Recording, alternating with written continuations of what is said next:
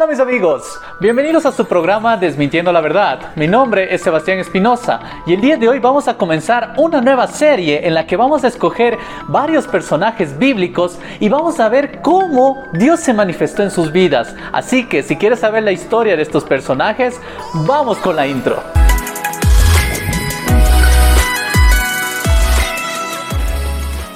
Para iniciar este día quería iniciar con ustedes con la siguiente definición. Desalentado. Desalentado, persona que ha perdido el ánimo de hacer algo. Ahora, si nosotros queremos hablar de alguien desalentado en la Biblia, podemos ir al libro de jueces, en el capítulo 6 al 8, y recordar al famosísimo Gedeón. Así que, sin más espera, vamos con la primera parte. Gedeón fue hijo de Joás, que era parte del clan de Abieser y era parte de la tribu de Manasés. Es muy interesante porque Gedeón nació en un punto de la historia de Israel donde ellos decidieron alejarse completamente de Dios. Comenzaron a servir otros dioses, los dioses de Acera, de Baal y, y muchos más que ya vamos a detallar un poco más después.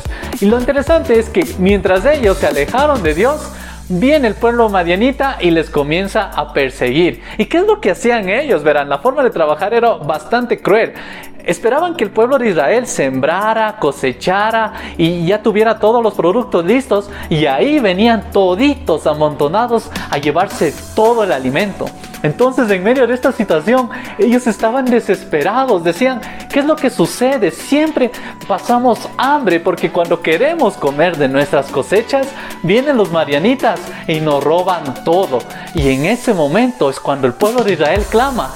¿Y quién diría que Dios usaría a una persona de lo menos esperada?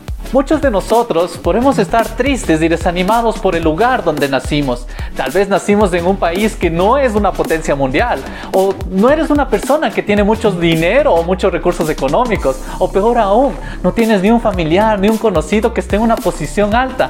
Prácticamente estás en desventaja. Y eso mismo es lo que pasaba con Gedeón. Pero ahora la pregunta es la siguiente, ¿será que Dios se equivocó al dejarte nacer en el país, en el lugar y en la familia en la que estás ahora?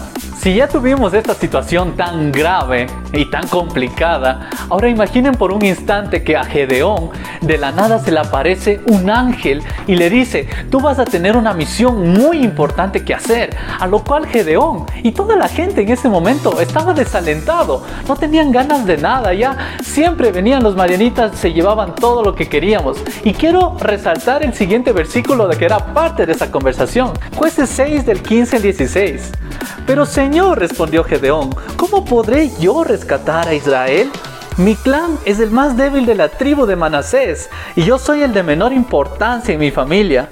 El Señor le dijo, yo estaré contigo y destruirás a los madianitas como si estuvieras luchando contra un solo hombre. Esta es la respuesta más lógica que un hombre pudo haber dado. Estoy en la peor situación, no tenemos dinero, soy pobre y aparte me pide que haga todo esto. Era una tarea gigantesca. Y no es que Gedeón no tuviera fe en Dios, porque incluso él dijo, claro, ¿acaso no es Dios el que nos liberó anteriormente? ¿Acaso no era Dios el que nos sacó de Egipto? ¿Dónde está ese Dios ahora que no tiene compasión de nosotros? Y ahí es donde precisamente Gedeón fue confrontado porque le dijo, dijo, ya, listo, si tú no crees, te voy a dar una señal. Y eso fue lo impactante. Gedeón pidió una señal. A pesar de toda la situación, a pesar de que él fue realista, Dios le dio esa señal y la confianza necesaria para hacer la misión que le iba a encomendar. Si eres cristiano o no, te has de haber dado cuenta de que muchas veces lo que Dios te pide puede sonar muy ilógico para ti. Y esa es la forma en la que Él hace las cosas. De hecho, si tú vas a la palabra y comparas eso con la ideología de la psicología y filosofía actual, en la filosofía dice que el hombre en realidad en la profundidad es bueno, pero en cambio Dios en su palabra dice que no, el ser humano es malo. Y de hecho tenemos como evidencia histórica todo lo que ha sucedido en los últimos años. Desde el principio, de hecho, la maldad del hombre ha sido tan grande. Entonces ahora imagina por un instante, tal vez no puedes entender lo que Dios ha hecho este momento en tu vida, tal vez no entiendes por qué tus sueños se acabaron o por qué las situaciones no se dan, pero pongámonos atentos a lo que Dios va a hacer este momento, así como con Gedeón. Puede ser que ahora Él esté llamando tu atención porque quiere decirte algo importante, así que no tengas miedo a escucharlo. Después de aquel incidente, se le pide, o más bien el ángel del Señor, Dios mismo le pide a Gedeón que destruya los ídolos de la ciudad donde vivía. Y obviamente Gedeón estaba lleno de dudas, tenía muchas contradicciones y se le ocurre hacer lo que le había encomendado Dios, pero en la noche cuando nadie le veía, para desgracia de él, todo el mundo se dio cuenta de que él había sido y de hecho casi lo matan. Pero en medio de toda esta situación sucede algo muy importante y quisiera leer lo que sucedió de cierta manera. Jueces 6 del 32 al 34. A partir de entonces a Gedeón lo llamaron Jerobaal, que significa que Baal se defiende a sí mismo, porque él destruyó el altar de Baal. Poco después los ejércitos de Madián, de Amalek y del pueblo de Oriente formaron una alianza en contra de Israel. Cruzaron el Jordán y acamparon en el valle de Jezreel. Entonces el espíritu del Señor visitó a Gedeón de vistió a Gedeón de poder. Gedeón tocó el cuerno de carnero como un llamado a tomar las armas y los hombres del clan de Abieser se le unieron. Después de aquel acto, el pueblo tomó la consideración de aceptar lo que hizo Gedeón. Y no solo eso, sino también de apoyarlo. Y es interesante porque en este momento, después de haber destruido los ídolos, de repente todos los enemigos se unieron para atacar a Israel. Pero ahí es donde Dios mediante su espíritu visitó a Gedeón, dice, y no solo que lo visitó, sino que lo ayudó a que todo el pueblo se animara a levantarse en armas y a pelear esta batalla que les iba a esperar. De hecho, la cantidad de soldados y de gente que iba a luchar fueron de 33 mil personas. Y a pesar de todo, Gedeón en ese momento seguía con dudas y le pidió a Dios dos señales más para que le confirmara que en realidad iba a ganar. Qué loco Gedeón, literalmente él siempre iba a lo seguro. Y es como muchos de nosotros en realidad. Pero lo hermoso es que en estos momentos, a pesar de las dudas, Dios siguió confirmándolo. Es gracioso ver que cuando nosotros estamos desalentados y recibimos una buena noticia o algo, dudamos de ese momento, decimos, ¿será que en serio es algo bueno? ¿Será que eso en serio me va a bendecir? ¿O todo lo contrario, me va a traer más desgracia? Y precisamente dudamos de todo y de todos, porque ¿acaso si es que has tenido un pésimo día, te ha ido mal en el trabajo, te ha ido mal con tu novia, con tu novio, y llegas a la casa y de repente viene alguien y te da un regalo, ¿Acaso no dudas ese momento? ¿No dices, ¿de quién vendrá esto y acaso no me traerá alguna desgracia? Incluso cuando viene de parte de Dios, muchas bendiciones que Dios nos regala en el momento que más nos necesitamos, lo dudamos porque decimos, ¿acaso será alguna clase de prueba? Eso mismo estaba sucediendo con Gedeón, así que podemos entenderle mucho cómo él se estaba sintiendo. ¿Cuál crees que sería la forma perfecta para alentar a una persona que tiene que ir a una batalla contra más o menos 150 mil personas y contando solo con 33 mil? Posiblemente te imagines que sería chévere que Dios mandara de sus ángeles para más o menos equilibrar la cantidad y decir, bueno, estamos 150 mil contra 150 mil. Pues déjame decirte que muchas veces los planes de Dios superan las expectativas. ¿Por qué? Porque no solo que no fueron las 33 mil personas, sino que fueron yéndose más y más gente del ejército de Gedeón. Con decirte que solo llegaron a ser 300 personas. Y quiero resaltar el siguiente versículo que dice lo siguiente. Jueces 7 del 10 al 11. Pero si tienes miedo de atacar, desciende al campamento con tu siervo Fura Escucha lo que dicen los marianitas y cobrarás mucho ánimo. Entonces estarás ansioso por atacar. Así que Gedeón, acompañado por Fura, descendió al límite del campamento enemigo. Obviamente, qué miedo, tenía que pelear contra 150 mil personas y aparte solo tenía 300 personas. Estaba otra vez dudoso, otra vez preguntó, le dijo, Dios, por favor dame otra prueba de que en serio vamos a ganar. Y Dios viendo su corazón, de hecho, no le pidió nada a Gedeón, pero viendo su corazón le dijo, anda, asegúrate, anda escondido y escucha lo que ellos dicen y verás que te animas a atacarles. Y dicho y hecho, fue y fue animado porque sabía de que Dios, a pesar de la situación, le iba a dar la victoria. No, mi amigo. Cantidad no significa calidad. Si eres una de esas personas que ha recibido todo lo que ha querido o ha conseguido todo lo que ha querido, te has de haber dado cuenta de que mientras más tú tenías, más vacío te sentías, porque ibas acumulando cosas o ibas recibiendo todo lo que querías, pero de repente no te llenaba, buscabas más y más y más. Pues créeme, luego de recibir todo esto y darte cuenta de que el vacío era tan grande, te has de haber dado cuenta de que en realidad un abrazo de un un mensaje de un ser querido o del simple hecho de que alguien te busque para darte consuelo en el momento que lo necesitas son mucho más importantes y llenan más tu corazón. Te digo algo muy importante, Dios no te va a dar siempre lo que tú quieres, sino que Él siempre te va a dar lo que tú necesitas. Llegó el momento de la batalla, llegó el momento de ver si es que Dios en realidad le estaba respaldando o no a Gedeón. Y este momento es sumamente impactante para la vida de él. Y te imaginarás, ¿no? Has de decir, bueno, ya está bien, está 300 contra 150 mil. Digamos que los 300 son expertos espadachines que tienen armas y que entre eh, cada uno se baja al menos unos 500 y no va a haber ningún problema, va a ser victorioso. Pues déjame desilusionarte otra vez, porque en realidad no fueron con armas, porque todas las armas en el tiempo de Gedeón las manejaban los madianitas y obviamente no iban a dejar armas para el pueblo de Israel. ¿Saben qué es lo que llevó este ejército de 300 personas? Llevaron un cuerno de carnero, una vasija y una antorcha.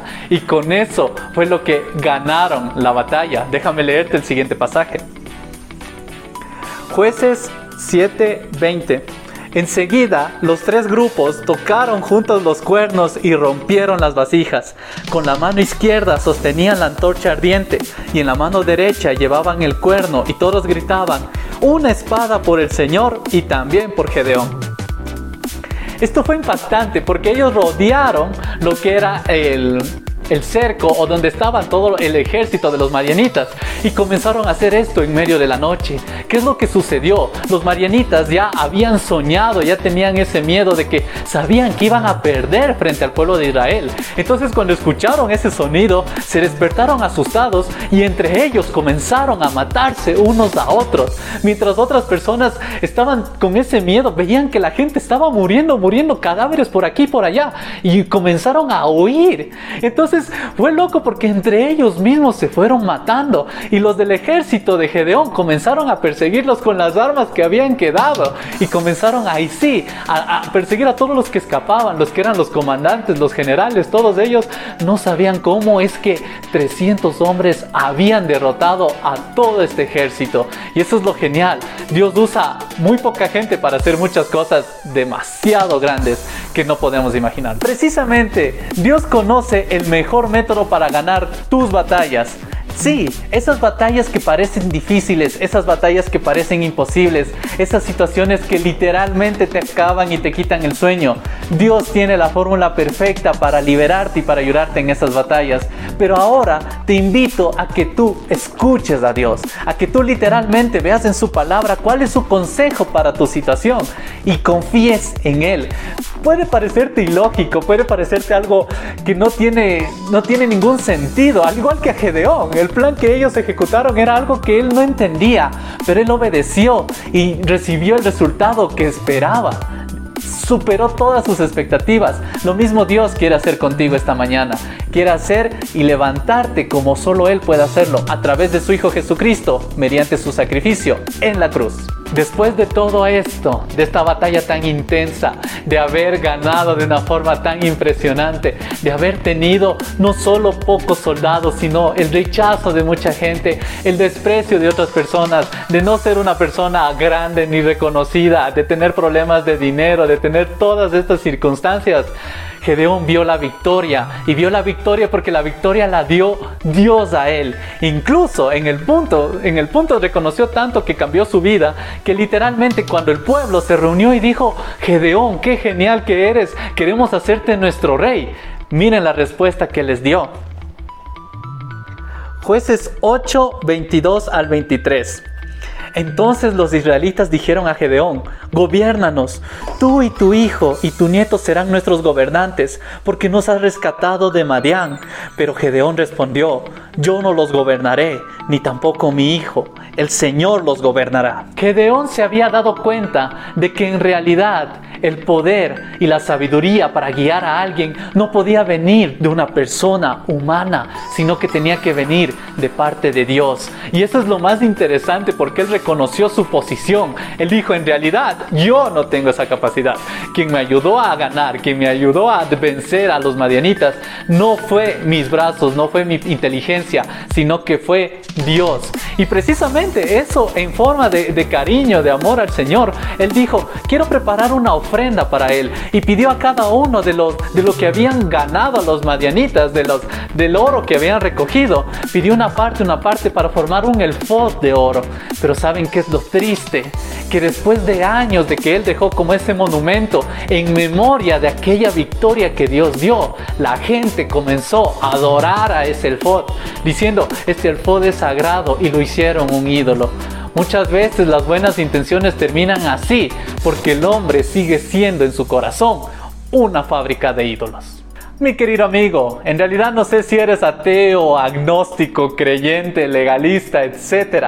Lo único que te pido es que tomes en consideración las señales que ha hecho Dios. No solo las señales que ha hecho a través de la Biblia y lo que nos muestra, sino también las señales que ha hecho en tu vida y todo lo que Él ha permitido, incluso ha levantado delante de tu familia y de todo lo que tú has vivido toma en consideración lo que Dios dice, porque para mucha gente el día de hoy creer en Jesucristo es algo absurdo, es algo anticuado, pero si te pones a analizar, la vida de Cristo sigue cambiando vidas y sigue renovando corazones, al igual que en todos los tiempos.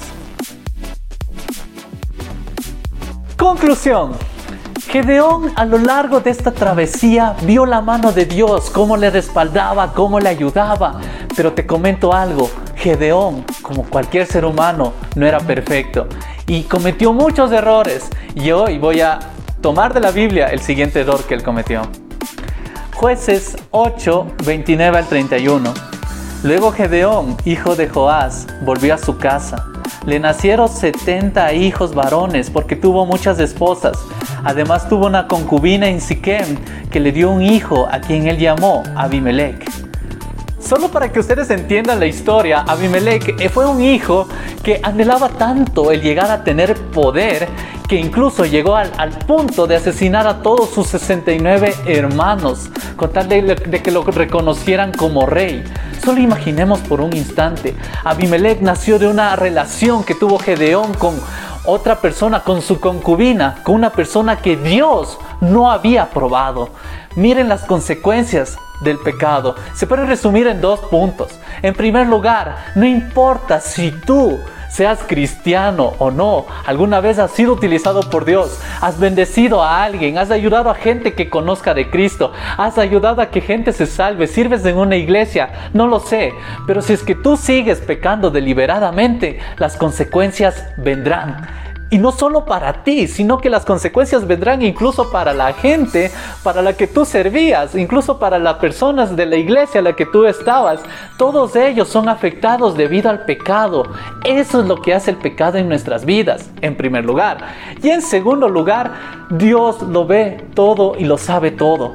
Y es hermoso porque en su palabra, Dios si quería mostrar gente perfecta, humanos perfectos, hubiera escondido los errores de Gedeón, hubiese dicho no, él me obedeció y listo, salió victorioso y no pasó nada. Pero en cambio Dios muestra tal y como es el ser humano. A pesar de ser bendecidos, a pesar de ser ayudados, el ser humano tiene la tendencia a pecar.